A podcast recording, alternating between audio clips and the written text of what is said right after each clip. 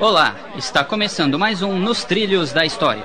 No passeio de hoje pelo Brasil, você vai saber por que Getúlio Vargas demorou tanto para mandar os pracinhas da Força Expedicionária Brasileira para a Segunda Guerra Mundial.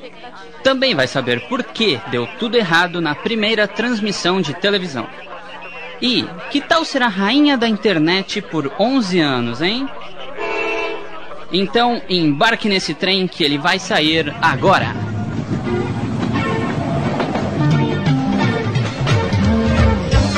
Nos Trilhos da História um passeio pelo Brasil do século XX.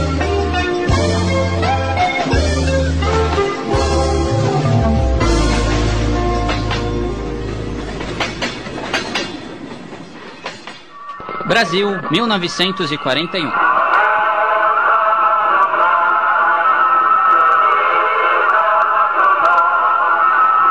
Inaugurada a Companhia Siderúrgica Nacional em Volta Redonda, no mês de janeiro, depois de investidos 25 milhões de dólares pelo governo de Getúlio Vargas e mais 20 milhões de dólares investidos por eles, os americanos. Aliás, os americanos viam nessa usina uma forma barata de importar o aço produzido aqui. Afinal, a gente sempre fez um desconto para eles. O mundo inteiro acompanhava as notícias da Segunda Guerra Mundial através do rádio e dos jornais. Extra, extra, americanos interessados no Brasil, extra! Nosso Senhor Brasil. Brasil. Aquarela do Brasil, do músico e narrador de futebol Ari Barroso, foi escolhida por Walt Disney para apresentar um novo personagem, Zé Carioca. Entendeu? A gente faz um desconto no aço e eles colocaram um personagem brasileiro na Disney. Pois é, é a tal política da boa vizinhança. É, Ari Barroso era narrador de futebol, sim. Ele revolucionou a transmissão de futebol usando um som diferente do grito de gol que conhecemos hoje. O que ele sabia é que os, uh, os estádios não tinham ainda cabines de locução adequadas. Então os, os, narradores ficavam muito próximos do público. E na hora do gol, o momento fundamental da partida, né? A gritaria e os foguetes e todas as expressões da, do público, torcedor, matavam um pouco a voz do locutor anunciando gol, gol. E o Ari descobriu que ele tinha que inventar, acrescentar um som diferente, um som mais agudo, talvez, que cobrisse ah, todo aquele vozerio em torno né, dele. Né?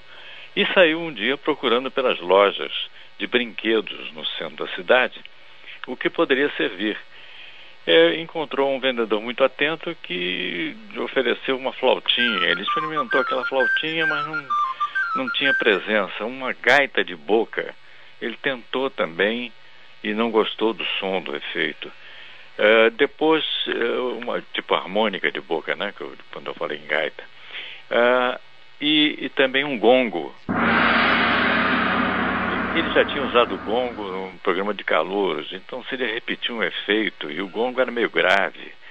E de repente apareceu uma gaitinha muito simples, tipo gaita de pan, aquela flauta de pan, que era feita de um instrumento, de um material que hoje seria semelhante ao plástico, era o baquelite. Quando ele ouviu aquilo, experimentou a gaitinha e sentiu a presença do som agudo e, e uma escala, né? que ele podia ir e vir quantas vezes quisesse, ele disse é essa. E adquiriu a gaitinha e colocou no, na primeira partida do campeonato. E foi realmente um sucesso. Foi o primeiro locutor a inventar realmente um efeito sonoro para enriquecer as suas transmissões. Vai começar a partida. Leônidas entrega Perácio. Perácio a Leônidas. Leônidas avança pelo centro, dribla o Negedlinho, sanduíches, níveis que... níveis que... Gol! Ah, e quem falou antes do apitaço aí foi Luiz Carlos Saroldi, um importante pesquisador do rádio brasileiro. Oh, the weather outside is frightful, but the fire is so delightful. And since we've no place to go, let it snow, let it snow, let it snow. Pronto. Definitivamente o Brasil estava americanizado. Para comer e beber, suco V8, Quaker Oats enlatado Swift. Para ler, seleções do Reader's Digest. Para os homens, lâminas Jane. E parece que as mulheres sempre tiveram as bolsas cheias. Isso desde a década de 40 mesmo. Haja espaço na bolsa para tanta coisa importada. Batons Opalescent, Sporting Pink e Red Raspberry. Desodorante Magic. Para o cabelo das mulheres, cremes Fix Brill e Bill Crane. Não é de hoje que haja espaço na bolsa, dinheiro no bolso para tanta coisa na mão delas. O American Way of Life estava atacando a América do Sul, ok? E continua até hoje. Você consegue imaginar um mundo sem Coca-Cola e McDonald's? Difícil, né? Let it snow, let it snow.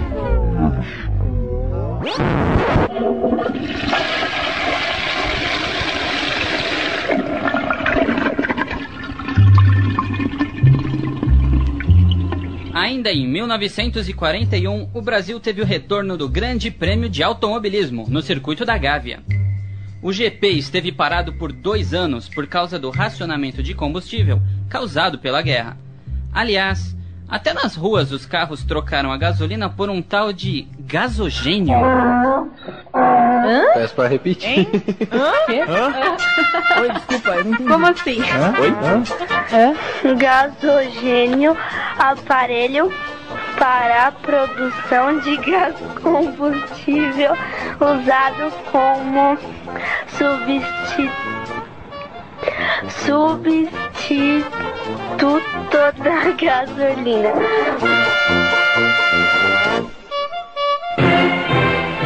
Com medo da guerra, Vargas marcou uma reunião com ministros de vários países. Se formos agredidos, se tentarem violar qualquer trecho do nosso território, o Brasil coeso lutará, confiante na bravura dos seus soldados, que cultuam acima da própria vida a honra, a disciplina e o dever.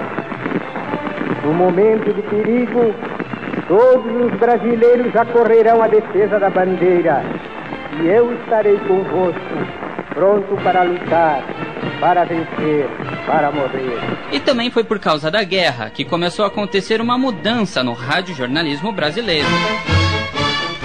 Extra! Japoneses atacam Pearl Harbor! Extra! Extra! O que tem a ver o ataque a Pearl Harbor com o jornalismo e o rádio brasileiros? Em 7 de dezembro de 41 surgiu o Repórter Esso.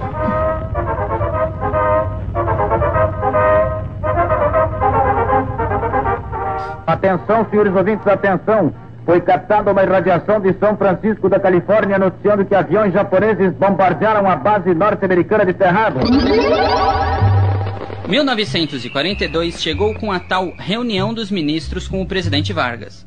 E foi decidido o apoio brasileiro aos americanos na guerra. Na mesma hora, nessa mesma hora, enviou o Itamaraty aos agentes diplomáticos daqueles países no Rio de Janeiro uma nota comunicando essa resolução, entregando a cada um deles os seus passaportes para que se possam transportar com segurança para seus respectivos países.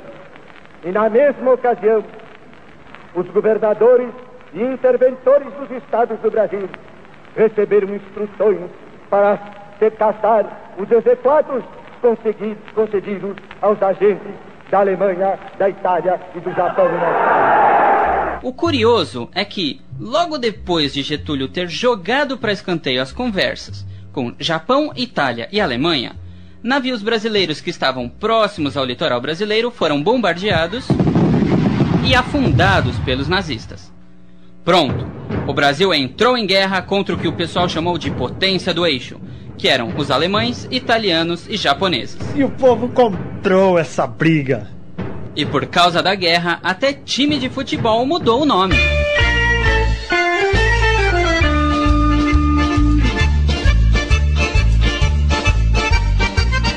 O Palestra Itália virou Sociedade Esportiva Palmeiras. E quem conta essa história pra gente é o Oberdan Catani, conselheiro vitalício do Parmeira. Hum, chique, hein? Por causa da guerra, nós fomos obrigados a mudar de, de, de nome, porque não só foi o, o Palestra Itália aqui de São Paulo, como o, o, o Cruzeiro, que era também Palestra Itália lá em Minas Gerais. E outro clube também lá em Curitiba, que também chamava Palestra, foi obrigado a mudar por causa da guerra. Agora aqui também houve muita, muita, muita pressão por um clube de São Paulo aqui que, que achou que não devia que devia mudar o nome de Palestra Itália para outro nome. E nós mudamos para Palestra de São Paulo. E não aceitaram também porque tinha o nome de palestra no meio. Então, como tinha um, tinha um clube chamado Palmeiras Futebol Clube, que felizmente fechou e não teve mais atividade como futebol, então surgiu um, um, um diretor lá que pusesse o nome de Palmeiras. Em vez de por Palmeiras Futebol Clube, pôs Sociedade Esportiva Palmeiras. Então a ideia foi mais ou menos um diretor do Palmeiras que teve a ideia por Sociedade Esportiva Palmeiras. Mas será que os torcedores preferem Palmeiras ou Palestra Itália, hein? Tem alguém palmeirense aqui? Eu? Não. Tem? Lógico. É... Você prefere Palmeiras ou Palestra Itália? Palme Palestra Itália. É, pa Palestra Itália ou Palmeiras? Não, Palmeiras, porque é mais novo. Tá, e você? Você torce pra qual time? Corinthians, lógico. Se você fosse palmeirense... Nenhum dos dois. e você? São Paulino. Se fosse palmeirense? Palestra. Por quê? Acho mais legal. Acho que é mais próximo da Itália, raiz italiana. Acho que é legal. E você, você tá até com uma blusa verde, com uma calça branca. Eu torço pro São Paulo. O novo palestra. Opa! Palmeiras se deu tão bem no nome que acabou ganhando o Campeonato Paulista de 42. Quer dizer, morreu Palestra Itália e nasceu o Palmeiras, a Sociedade Esportiva Palmeiras campeão em 1942. Adivinha quem estava no gol? Oberdan Catani. Justamente como, como eu, eu, eu, isso foi em 1942, no dia 20 de setembro, foi uma partida justamente contra o São Paulo. Eu que tive a felicidade de participar dessa partida aí, e justamente nessa partida o São Paulo, quando nós fizemos o quarto gol, o São Paulo, o Luizinho, que era ponta direita, jogou no palestra comigo em 40, jogou, foi campeão em 36 pelo palestra, campeão pelo palestra em 40 e em 41 ele se transferiu para São Paulo. O senhor jogava em qual posição? Jogava no gol. Quantos gols o senhor tomou nessa partida? Um, a ganhamos 3x1. Ah, foi 3x1? 3x1 e houve um pênalti a favor nosso e não deixaram bater, eles ficaram parados no campo e terminou o jogo sem bater o pênalti, né? Quer dizer, você não podia, podia fazer o gol e não podia, podia ser o resultado de 4x1. Vai pensando que só porque o Oberdan era jogador de futebol, que ele não sofreu preconceito por ser italiano, não. Muitos italianos ele passou, a humilhação, eu passei a humilhação também. Porque a gente saía, e nós entramos com a bandeira brasileira em campo, nós fomos vaiados com a bandeira brasileira. A mudança do Palestra Itália para Palmeiras aconteceu depois que o Brasil declarou guerra à Alemanha, Japão e Itália, em 31 de agosto de 42. E Getúlio Vargas já estava decidido. É, eu li no jornal aí que o homem vai mandar os pratinhas lá pra Europa, né? Outra decisão de Getúlio foi a de mudar o nome da moeda, de mil réis para cruzeiro. É, e a novela dos nomes das moedas ganhou um novo capítulo. Nunca vi fazer tanta. Falando em novidade, vamos todos cantar o grande sucesso de 1942. Saudades da Amélia, de Ataúfo Alves e Mário Lago. Você não sabe o que é consciência não vê que eu sou um pobre rapaz. A música fala de uma mulher que não existe mais. Dócil, submissa, sem vaidade, deixa a casa sempre limpa e não reclama. Ai, que saudades da Amélia. Ai, meu Deus, que saudade da Amélia. E você, moça? Namoraria com o dono de uma voz assim? Hein? Coração tem razões que a própria razão desconhece. Faz promessas e juras, depois esquece. Princípio. É, o cantor das multidões do ano de 42 foi Orlando Silva. E uma das músicas que fizeram sucesso é Aos Pés da Cruz. Aos pés da Santa Cruz você se ajoelhou E em nome de Jesus, um grande amor você jurou. 1943 chegou junto com a visita do presidente norte-americano na capital do Rio Grande do Norte. Vargas se encontrou com o presidente Franklin Roosevelt para negociar a entrada do Brasil na guerra.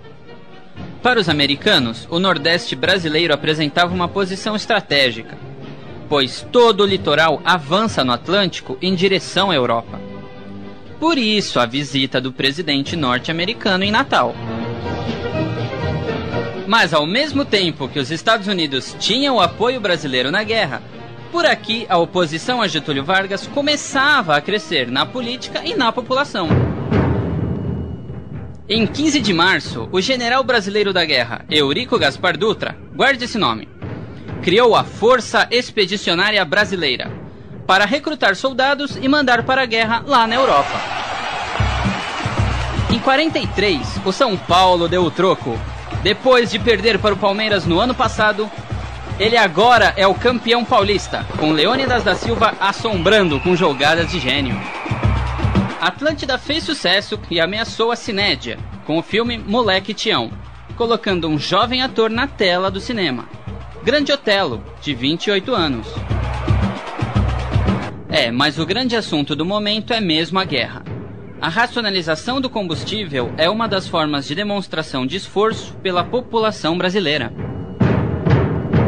Vargas mexeu também com as leis do trabalho, criando salário mínimo, férias, limitação de horário de trabalho e também regulamentou o trabalho das mulheres. Uma certa movimentação contra Getúlio começa a acontecer. Em São Paulo, dois estudantes de direito foram mortos pela polícia por protestar contra Getúlio. Não só de vergonha vive o Brasil, não. No teatro, Nelson Rodrigues revolucionou com a peça Vestido de Noiva e fez bastante sucesso. 1943 marcou o sexto aniversário do Estado Novo, o regime de ditadura de Vargas.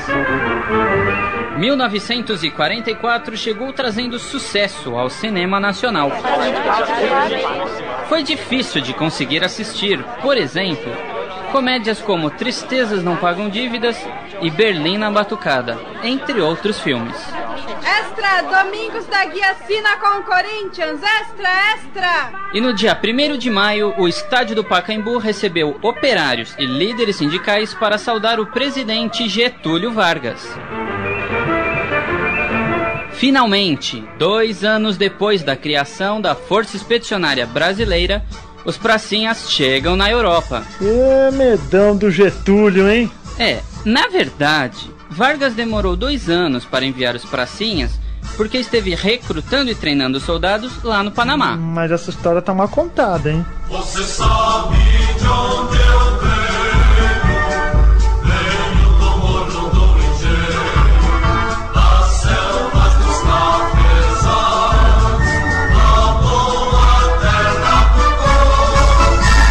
Depois de 14 dias viajando de navio, em 16 de julho de 44, os primeiros 5.075 pracinhas desembarcaram na cidade italiana de Nápoles. O país acompanhou pelo rádio a chegada dos brasileiros. Estamos no porto de Nápoles. Viemos aqui esta manhã para receber uma nova força expedicionária que justamente nesse momento está chegando para se juntar aos combatentes de tantas outras nações que já estão engajados na frente italiana. É a Força Expedicionária Brasileira. A primeira força do Brasil. A primeira da América Latina que atravessa o mar. Nossa vitória final, que a mira do meu fuzil, a ração do meu jornal, a do meu cantil. Dois meses depois do desembarque, a primeira vitória dos pracinhas, a conquista da cidade italiana de Massa Rossa, e foram chamados de heróis na cidade conquistada. E o Brasil mandou mais 400 homens da Força Aérea Brasileira. Mas, guerra lá e festa aqui como sempre. Inaugurada no Rio de Janeiro a Avenida Getúlio Vargas. E a música mais ouvida por aqui é Atire a Primeira Pedra, de Ataúfo Alves e Mário Lago. Ué, de novo? Atire a primeira pedra, ia, ia.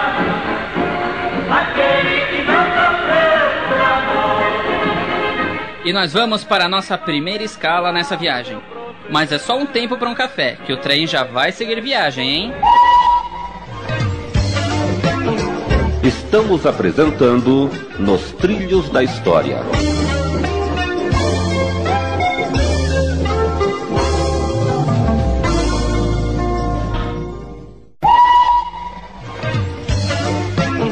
Voltamos a apresentar Nos Trilhos da História.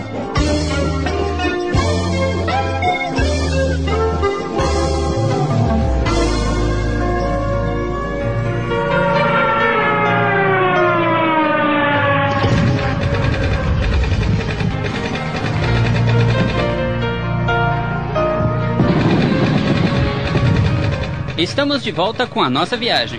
Embarcamos agora no dia 22 de janeiro de 1945, quando os brasileiros da Força Expedicionária Brasileira conquistaram Monte Castelo, na Itália.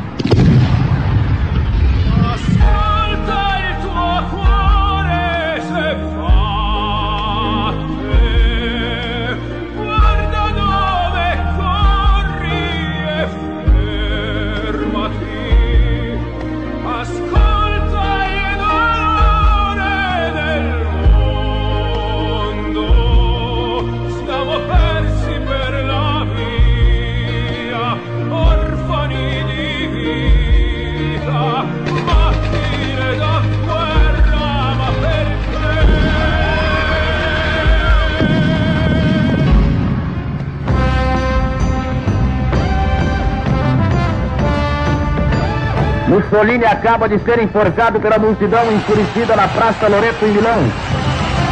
A Rádio de Hamburgo, depois de transmitir o crepúsculo dos deuses durante muitas horas, acaba de anunciar o Führer morreu. E depois de seis anos de guerra, em 8 de maio de 45, o primeiro-ministro inglês, Winston Churchill, anunciou o fim da guerra. Terminou a guerra, terminou a guerra, terminou a guerra. A vida prometia voltar ao normal. No Brasil, a notícia foi transmitida pelo rádio à uma da tarde. E como parte das comemorações, sessões de cinema e teatro foram interrompidas para que o país inteiro pudesse cantar o hino nacional brasileiro.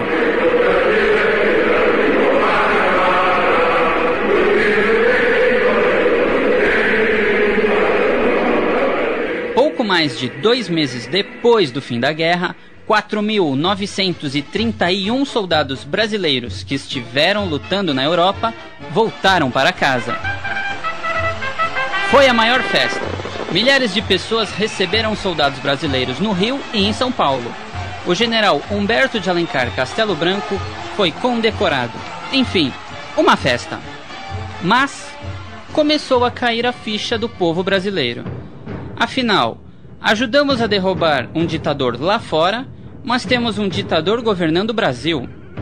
Em outras palavras, como o governo manteria a ditadura aqui se lá fora a democracia foi retomada? Para tentar acalmar os ânimos dos brasileiros, Vargas resolveu soltar presos políticos com mais de 10 anos de xadrez. Parte do povo quis a democracia, mas com Getúlio no poder. Era o movimento queremista. Peraí, como pode? Uma democracia com um ditador no poder? Pior que crise de identidade na adolescência. O comunista Luiz Carlos Prestes, por exemplo, liderou uma campanha pedindo uma nova constituição, mas com Getúlio no poder. Depois da polícia carioca proibir a manifestação queremista, Getúlio Vargas mexeu no comando da PM. O comandante foi demitido e Benjamin Vargas, irmão de Getúlio, tomou posse no cargo, tudo a mando do presidente. Pronto, foi a gota d'água. No dia 29 de outubro de 1945, o Palácio da Guanabara, que era a sede do governo federal, foi cercado por tanques do exército e Getúlio Vargas foi deposto, sem resistência alguma.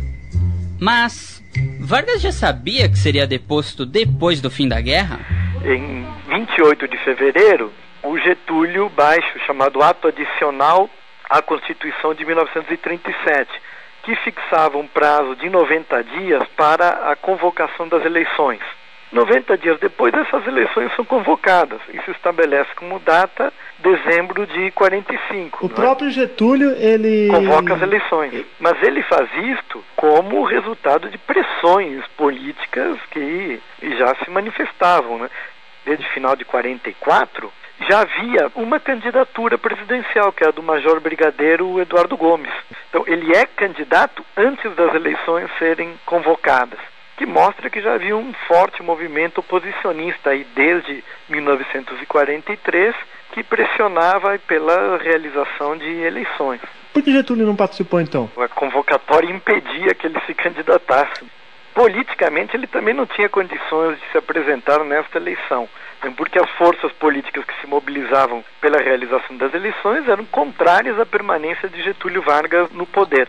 Álvaro Bianchi, historiador. Entre o final de outubro e o meio de dezembro de 45, o Brasil foi governado por José Linhares, presidente do Supremo Tribunal Federal, enquanto Getúlio foi descansar em sua fazenda em São Borja, lá no Rio Grande do Sul.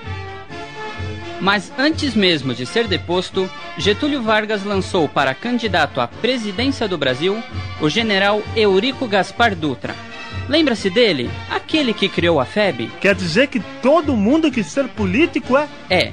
E o principal concorrente de Dutra foi o brigadeiro Eduardo Gomes.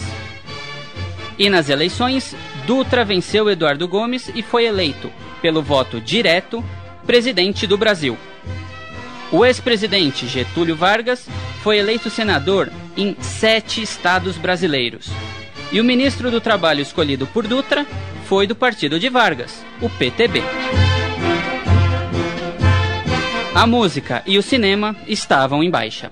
Os sucessos foram do passado, como Carinhoso, composto em 1937 pelo Pixinguinha, Tico Tico no Fubá, de Zequinha de Abreu, lançado em 1942, e Aquarela do Brasil, composta em 1939 por Ari Barroso.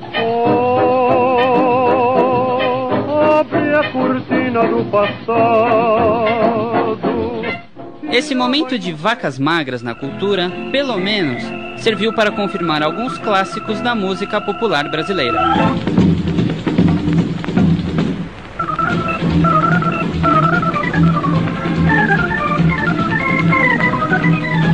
No cinema, poucas produções, apesar de grandes sucessos, como O Gol da Vitória, de José Carlos Burle, e Não Adianta Chorar, com Oscarito e Grande Otelo.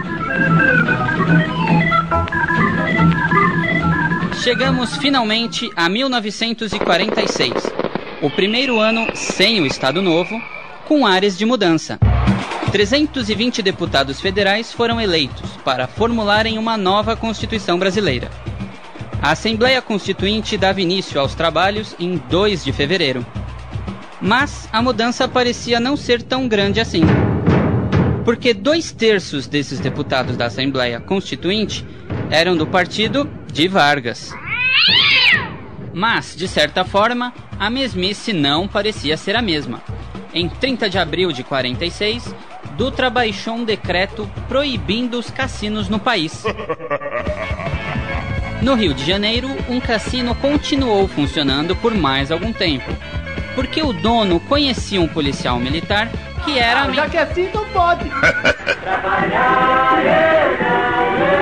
e no carnaval, todos cantaram Espanhola, de Benedito Lacerda, Cordão dos Puxa-Sacos, de Roberto Martins, e de Almeidinha, Trabalhar Eu Não. Trabalhar eu Trabalhadores brasileiros ameaçaram entrar em greve porque o Brasil vivia apertando o cinto da economia, como se ainda estivesse em guerra.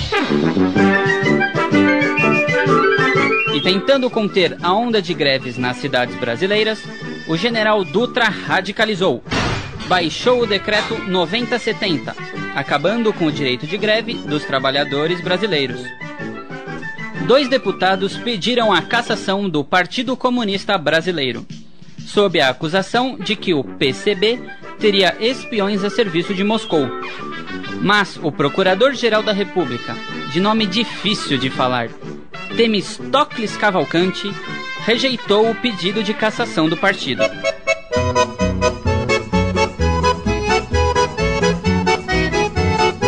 Um novo escritor apareceu na literatura, o médico, diplomata e mineiro João Guimarães Rosa. Então, com seus 38 anos, fez sucesso com A Hora e a Vez de Augusto Matraga. E, se o cinema e a música não andavam bem das pernas, quem sustentava a cultura em 1946 era a literatura. O baiano Jorge Amado colocou nas prateleiras o livro Seara Vermelho, levantando a moral do Partido Comunista Brasileiro.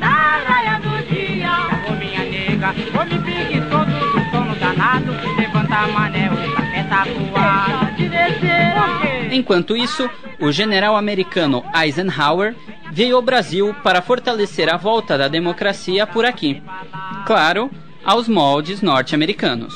Peraí, que democracia americana é essa se aqui nem greve os trabalhadores podem fazer, hein? Dutra e Eisenhower fizeram um brinde no catete, à volta da democracia. Ah, tá, tá bom. Tornei-me um ebre na bebida, posto esquecer. Um caso de amor entre a música e o cinema. Estreava no dia 28 de agosto de 1946 o filme O Ébrio, contando a história do doutor Gilberto Silva, que virou alcoólatra depois de ser abandonado pela mulher. E o que tinha de caso de amor nessa tragédia?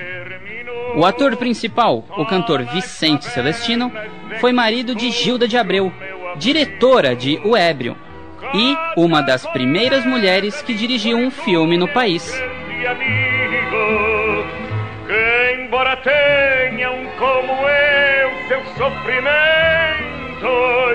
Em 18 de setembro de 1946, pouco mais de sete meses depois de instalada a Assembleia Constituinte, foi promulgada a terceira Constituição da República.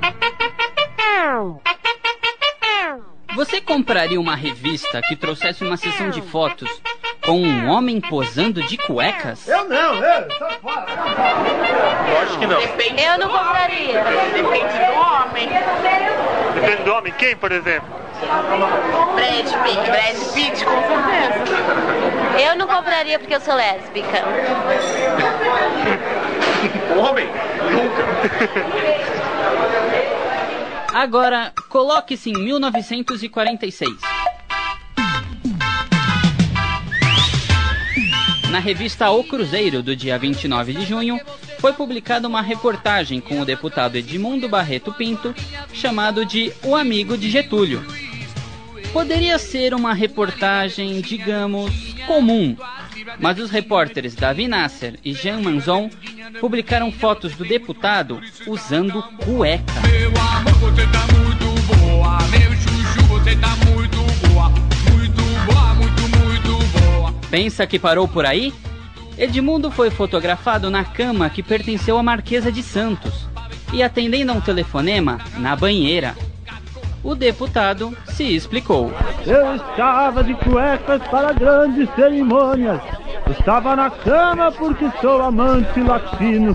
Estava tomando banho para o povo saber que eu tomo banho mesmo. E atendo sim os telefonemas no meu boudoir no Rio de Janeiro. Ah, fala sério, meiguice. No dia seguinte, o mandato do deputado foi cassado e o barato de Edmundo Barreto Pinto foi cortado. É, havia mais respeito naquele tempo.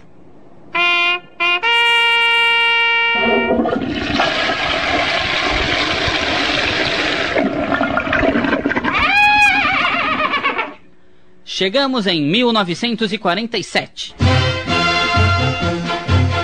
Ano de eleições para deputados, governadores, prefeitos e vereadores. Em São Paulo, venceu Ademar de Barros, satirizado aqui por Alvarenga e Ranchinho. Agora um anúncio muito, muito tocado lá em São Paulo. Ademar, Ademar, é melhor e não faz mar. Ademar, Ademar, é melhor e não faz mar. É. Um jovem político de 30 anos de idade se destaca na Câmara Municipal de São Paulo, Jânio Quadros. Varre, varre, varre, varre, varre, vassourinha. Varre, varre a bandalheira.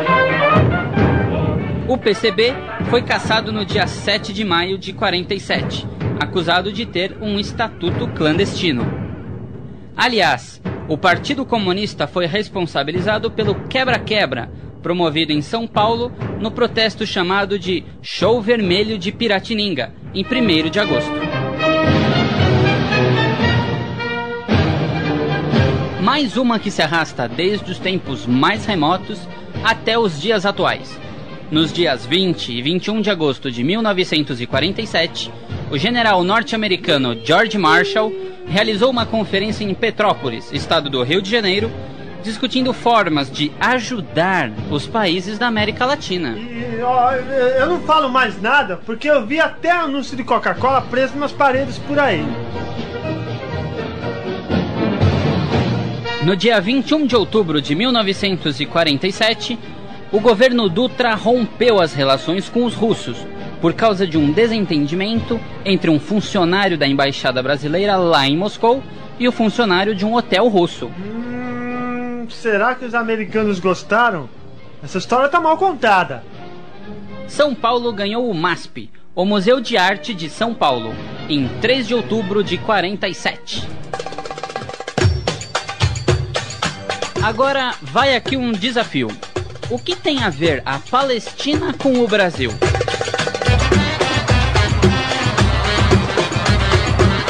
Tudo! A reunião realizada na ONU no dia 29 de novembro de 1947 decidiu dividir o Estado da Palestina em duas partes, uma judia, outra árabe. Na presidência da sessão, o embaixador brasileiro em Nova York, Oswaldo Aranha.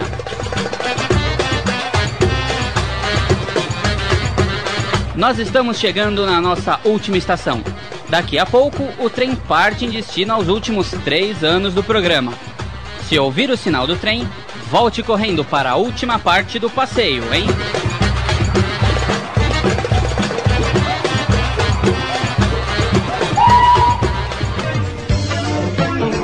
Estamos apresentando Nos Trilhos da História.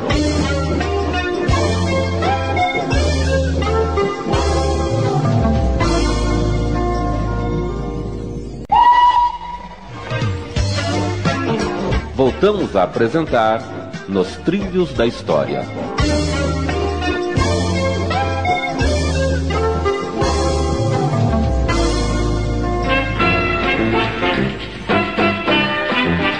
Chegamos em 1948, mais precisamente em 12 de janeiro, quando aconteceu na Câmara Federal o último discurso de um deputado do Partido Comunista Brasileiro. As palavras do deputado Gregório Bezerra traziam esperança de um Brasil melhor e a volta do Partido Comunista trazida nos braços do povo. Hum, eu já conheço esse discurso.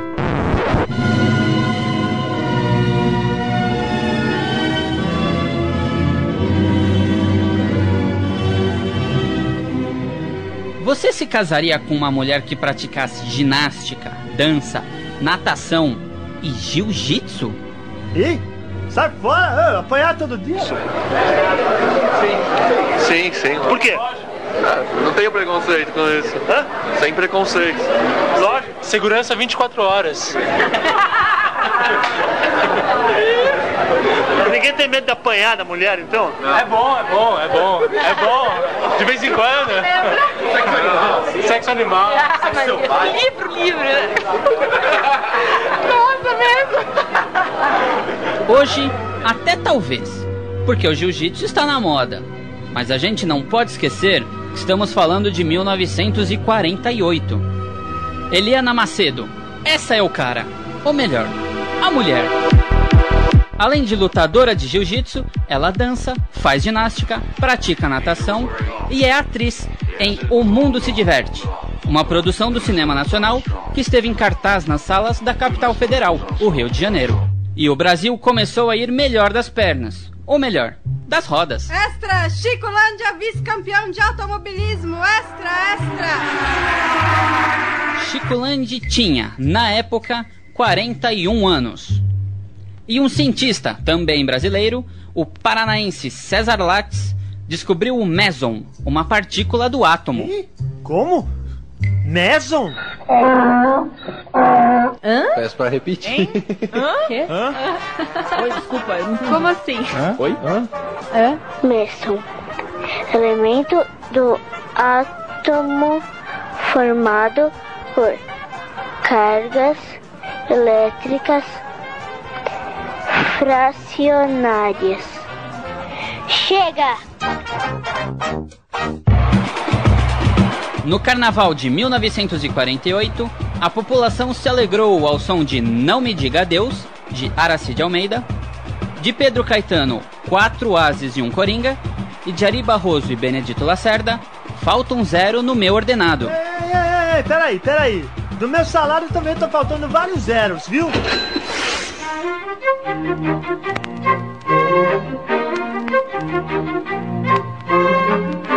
Você, homem casado ou que está namorando, sabe quanto sua mulher gasta com produtos de beleza?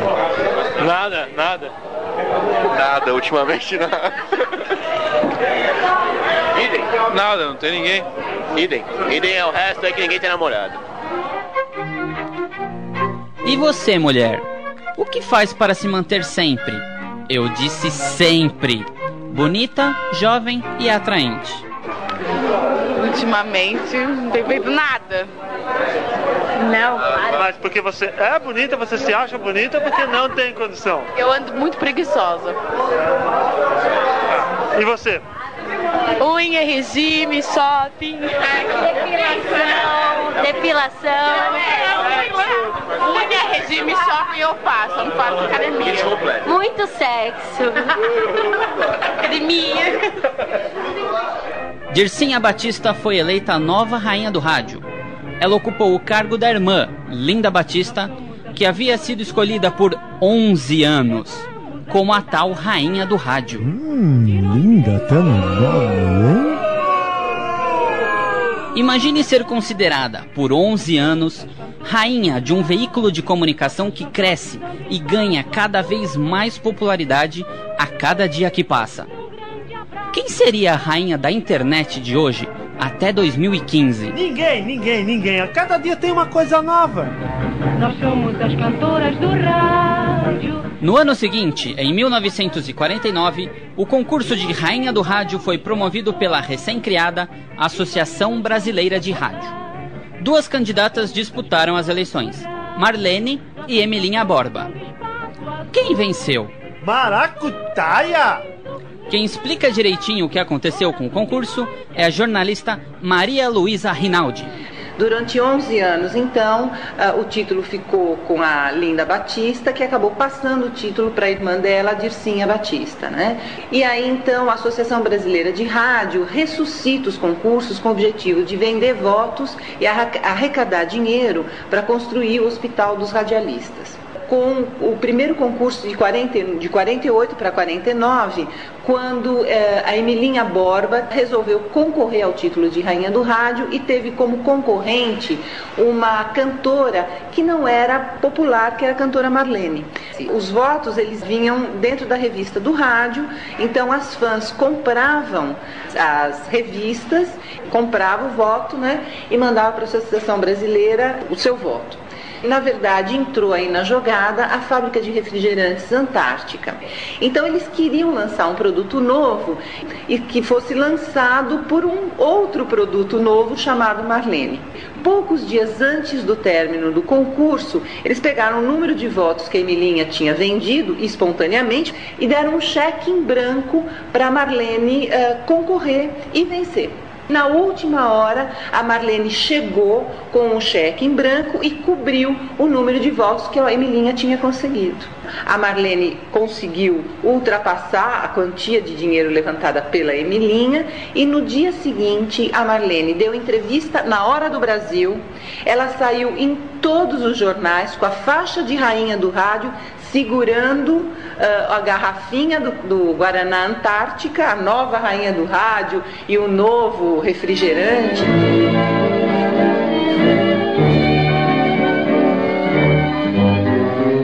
É, os homens também tiveram sua voz no rádio. A hora e a vez de Francisco Alves, o rei da voz. E sinto quando a relembrar-te estou Atestam-te os meus olhos rasos d'água No final da década de 40, começaram a surgir os gravadores de som, tornando possível a gravação e o armazenamento de algo que pudesse ser levado ao ar numa rádio a qualquer momento. Até então, o rádio era todo ao vivo e no improviso, e nem sempre as coisas davam certo. Uma das utilidades do gravador foi o uso das propagandas de rádio, como os anúncios do talco Ross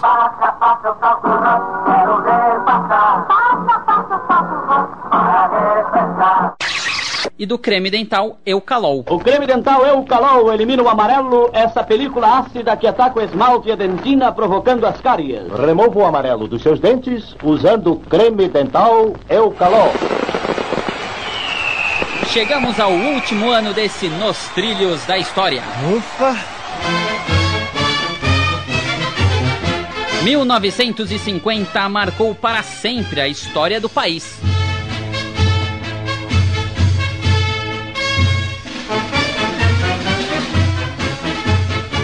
Movimento cremista renasceu das cinzas, pedindo Getúlio Vargas de novo no poder. E as eleições de 3 de outubro não deixaram dúvidas. Getúlio Vargas foi eleito pelo voto popular presidente do Brasil. 1950 foi um grande ano também para as comunicações no Brasil. É, carnaval, Copa do Mundo e rádio. Sinônimo de muita festa aqui no Brasil, viu? No carnaval, as emissoras de rádio de todo o Brasil tocam General da Banda, de Sátiro de Melo e José Alcides, Balzaquiana, de Wilson Batista e Nassara, além da nova música da ex-rainha do rádio, Linda Batista, Nega Maluca. A primeira e única Copa do Mundo disputada no Brasil foi quase uma festa completa. Por causa da Segunda Guerra Mundial, a Copa deixou de ser disputada entre os anos de 1938 e 1950. Como a Europa ainda se recuperava da guerra, o Brasil foi escolhido para sediar a Copa do Mundo. Foi construído então, no Rio de Janeiro, o Estádio Municipal Mário Filho, o Maracanã, o maior estádio do mundo. O Maracanã foi inaugurado no dia 10 de junho de 50, depois de dois anos em construção. E começa a Copa do Mundo. O Brasil era o atual campeão sul-americano e era favorito para levantar o caneco. É, a equipe comandada pelo técnico Flávio Costa fez uma campanha invicta até a partida final da Copa. Ganhamos de 4 a 0 do México, empatamos em 2 a 2 com a Suíça, vencemos a Iugoslávia por 2 a 0 e goleamos a Suécia por 6 a 1. Aí na partida final precisávamos de um empate contra o Uruguai no lotado Maracanã.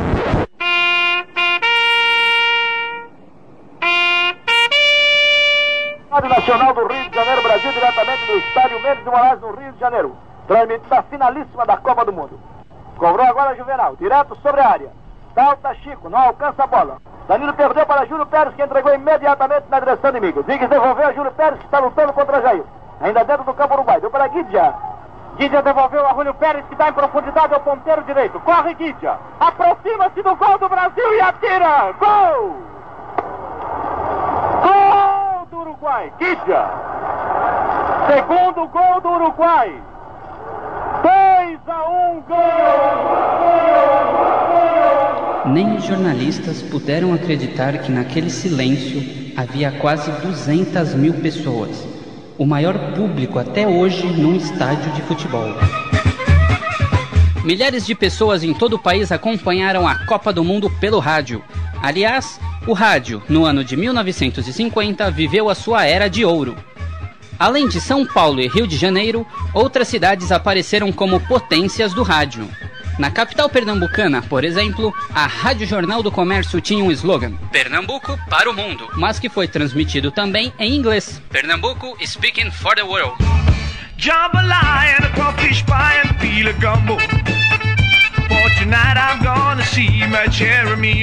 Os radiojornais se destacaram em emissoras de todo o país, como o grande jornal falado Tupi. A Rádio Tupi de São Paulo apresenta o grande jornal falado Tupi.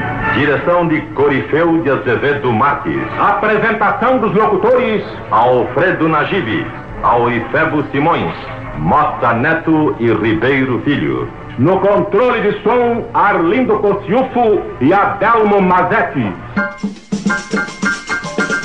Pela Rádio Nacional, aos domingos, Francisco Alves enchia o auditório e levava fãs ao delírio com sua voz poderosa. Mas a normalista linda não pode casar ainda, só depois que se formar. E durante a semana, se revezavam no palco da Nacional Orlando Silva, Silvio Caldas, Ivon Cury, Dick Farney, Calbi Peixoto, Dorival Vestida Caymmi. de azul e branco, trazendo um sorriso franco no rostinho encantador. Ai, se o rádio tivesse imagem. Ou. Desculpe? Meu coração sem amor. Em plena era de ouro do rádio, surgiu no Brasil um verdadeiro fantasma na vida do rádio. Assis Chateaubriand, dono de vários jornais e emissoras de rádio, lançou em São Paulo a TV Tupi. Eram 10 horas da noite do dia 18 de setembro de 1950. Para variar, deu tudo errado na inauguração. Câmera quebrada, mudança de programa, atraso de uma hora. Mas a TV foi inaugurada. A atriz de teatro Yara Lins foi a primeira pessoa a aparecer numa imagem de TV e anunciou o prefixo da emissora, PRF3. Entrou no ar a TV Tupi de São Paulo e uma série de pequenos programas foram apresentados na TV Nataba.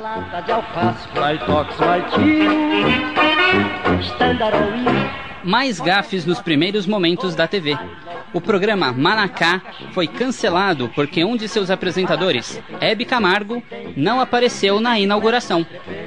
Para encerrar o TV Nataba, a atriz Lolita Rodrigues precisou cantar o hino da TV no lugar da Hebe Camargo. Enfim, quase uma catástrofe. Mas peraí, peraí, peraí.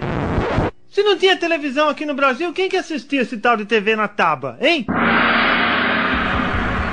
Assis Chateaubriand trouxe, de contrabando do Chile, algumas televisões e colocou em praças de cidades de São Paulo para que as pessoas pudessem ver, assustadas, as primeiras imagens na televisão.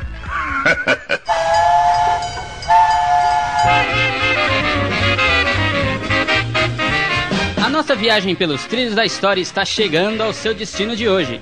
Esperamos que você tenha gostado do passeio pelos anos 40 e que volte sempre.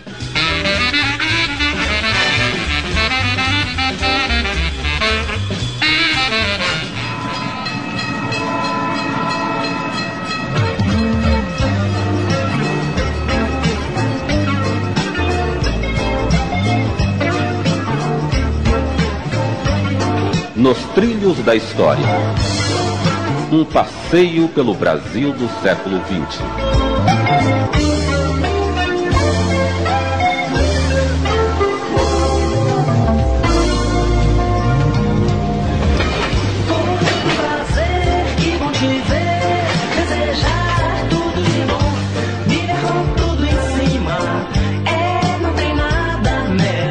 Nos trilhos da história. Um passeio pelo Brasil do século XX. Apresentação e roteiro: André Rinaldi e Léo Engelman. Pesquisa e produção: André Rinaldi, Flávia Ferreira e Léo Engelman. Reportagem: Léo Engelman. Produção técnica: Camila Rosa, Douglas Ribeiro e Léo Engelman.